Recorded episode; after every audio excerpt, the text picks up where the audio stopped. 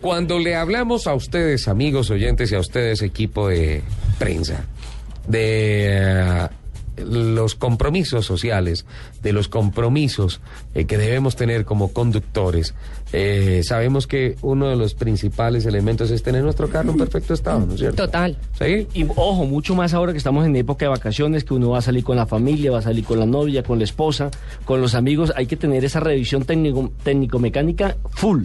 Además que también hay que hacerle toda la revisión completa a los carros antes de salir de viaje, ¿no? Ajá, así se tenga la revisión técnico-mecánica. no, no, no, hay que hacer el- la, revisión respectiva previa. revisión, llantas, De prevención, frenos, ¿no? todo. Cuando hablo de esta se cifra... daña la... Se No. le caspiruletea la chumacera. No, no, Lupi, eso no va a pasar. No, eso no va a pasar, Lupi. Cuando les hablo de 9 millones 94 mil 591 vehículos, ¿qué piensan que es? ¿Que se vendieron? Es el Registro Nacional Automotor. Es decir, la cantidad de vehículos que hay oficialmente registrados en el país. Son muchos, ¿cuántos? Muchos. 9 millones 94 mil 591. Son ¿Sí? muchos carros. Pero hay una cifra que me parece mucho más escandalosa que esta buena cantidad de carros. Y es que el 30% de esa cifra no tiene ni seguro obligatorio de accidentes de tránsito, SOAT, ni revisión técnico-mecánica. ¿El 30%? El 30% de esta cifra. Estamos hablando de cerca de 3 millones, de un poquito más de 3 millones de vehículos que andan por las calles y las carreteras del país sin revisión técnico-mecánica y sin SOAT. Sí, corren el riesgo que se les dañe la espiroqueta cuántica. Espiroqueta cuántica. Perdón, que se fumó? No, no, no.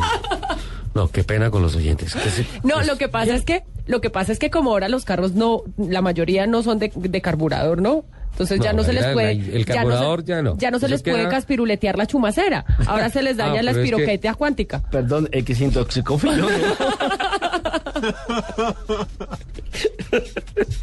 Qué barbaridad.